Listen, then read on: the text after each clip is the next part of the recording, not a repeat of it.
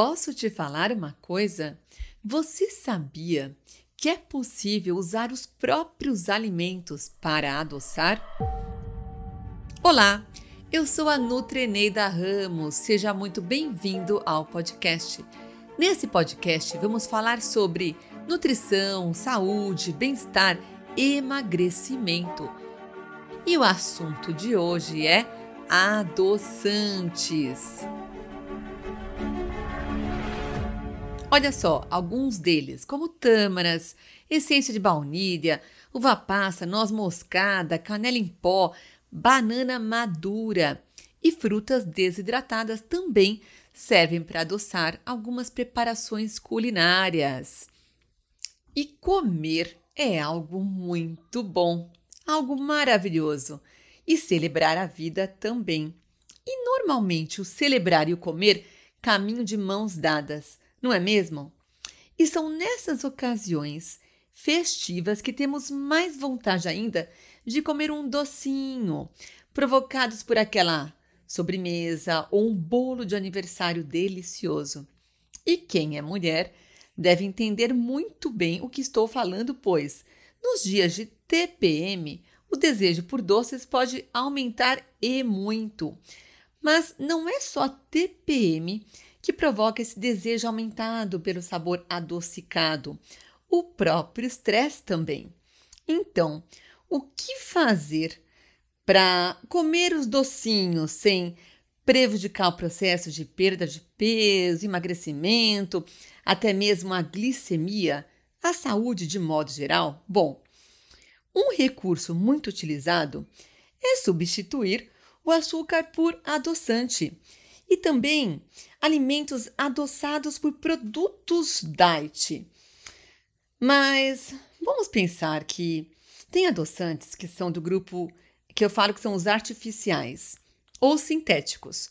Esses adoçantes não são de maneira nenhuma do bem, então devemos evitar. Vou listar para vocês a sacarina, o ciclamato, aspartame, a própria sucralose, e temos os naturais que devemos priorizar, como a estévia, xilitol e o eritritol.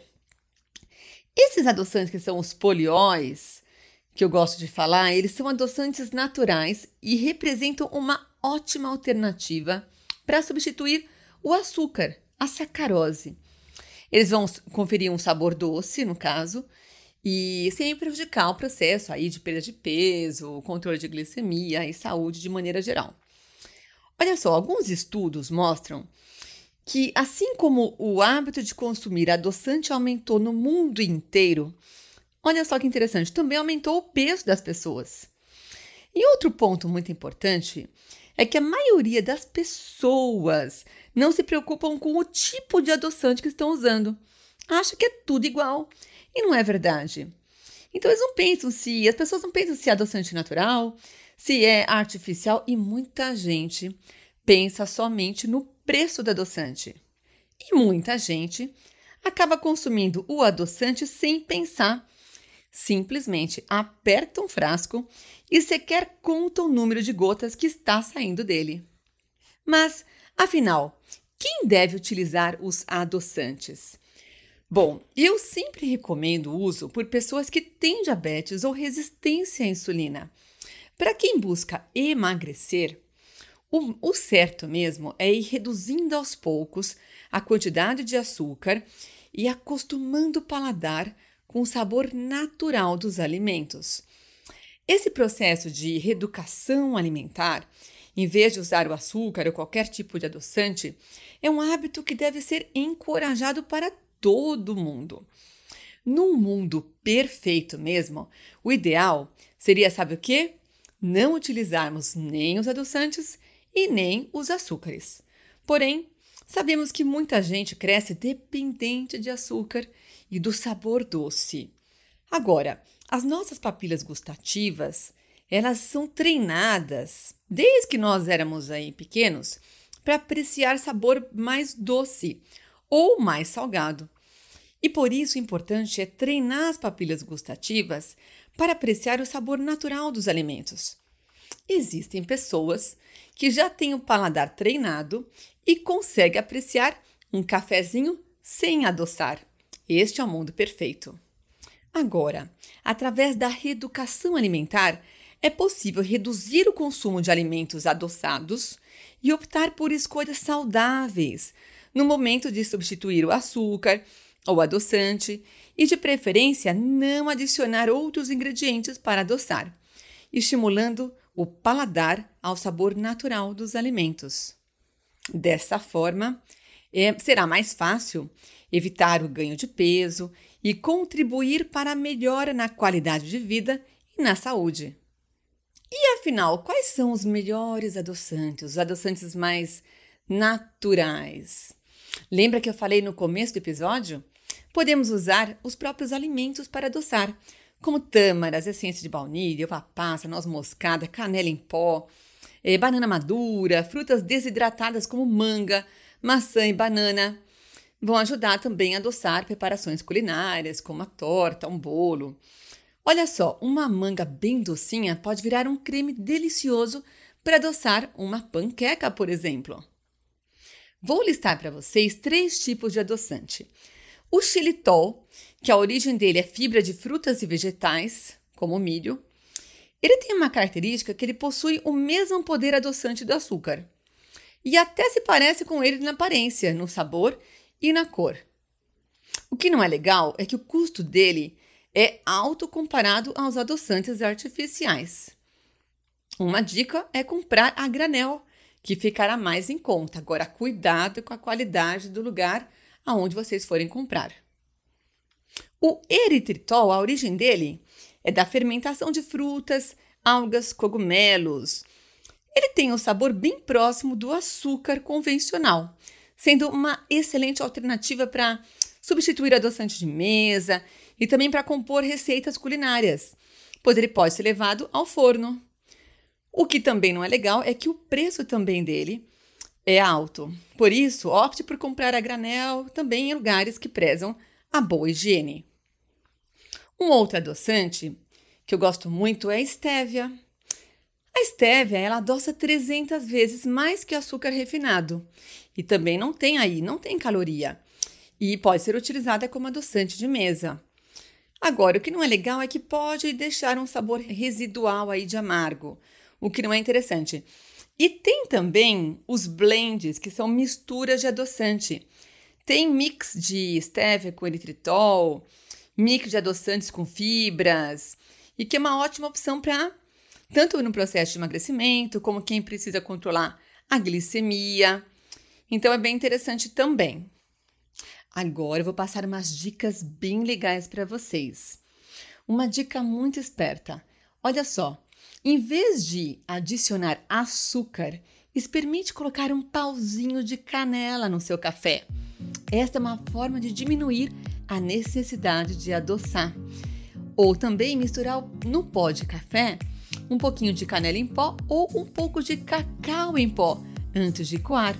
Você vai perceber que o sabor é gostoso e vai minimizar aquela necessidade de adoçar. Treine o seu paladar para apreciar o sabor natural dos alimentos.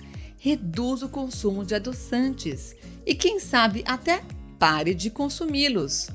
Assim, aos poucos, as papilas gustativas serão desensibilizadas do sabor doce. Mude o piloto automático.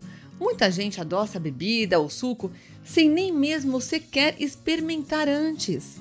Lembre-se, nosso paladar é moldável. Ou seja, se você continuar consumindo muito adoçante, continuará sentindo muita vontade de comer alimentos doces. Reduza ao máximo a quantidade ingerida de adoçante. Ao invés de 5 gotas, coloque 3, por exemplo. Faça o rodízio entre os adoçantes, dando preferência aos naturais e de melhor qualidade. Estévia, xilitol, eritritol.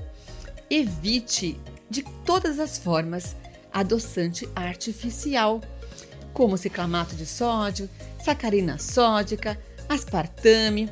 Eles são mais baratos sim, mas podem prejudicar a saúde do intestino, a microbiota intestinal e com isso piorar o processo do emagrecimento.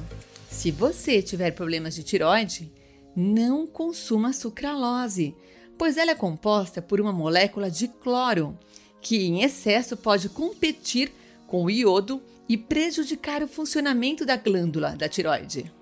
E fique bem esperto, olha só. O fato de um produto alimentício ter adoçante comparado ao açúcar não o torna mais saudável. Exemplo disso são os refrigerantes. Evite comprar produtos industrializados diet, que muitas vezes contêm adoçantes artificiais. Olha só, uma dica: faça receitinhas em casa com ingredientes do bem, com adoçantes do bem, com alimentos para adoçar. E por fim, vale ressaltar que é importante experimentar o sabor real dos alimentos, seja do cafezinho amargo ou do suco de maracujá azedinho, por exemplo. Pode-se simplesmente quebrar o amargo ou azedo, mas não precisa modificar para doce o que não nasceu para ser adocicado. Por que não deixar o doce para o momento de comer o doce mesmo ou utilizar o adoçante somente para preparar receitinhas gostosas, para receber amigos em casa. Lembre-se que o fato de o alimento ser preparado com adoçante não justifica que pode comer em maior quantidade. E, como tudo na vida, saboreie o momento presente, viva o momento presente com intensidade, pratique o comer com atenção plena, o comer consciente.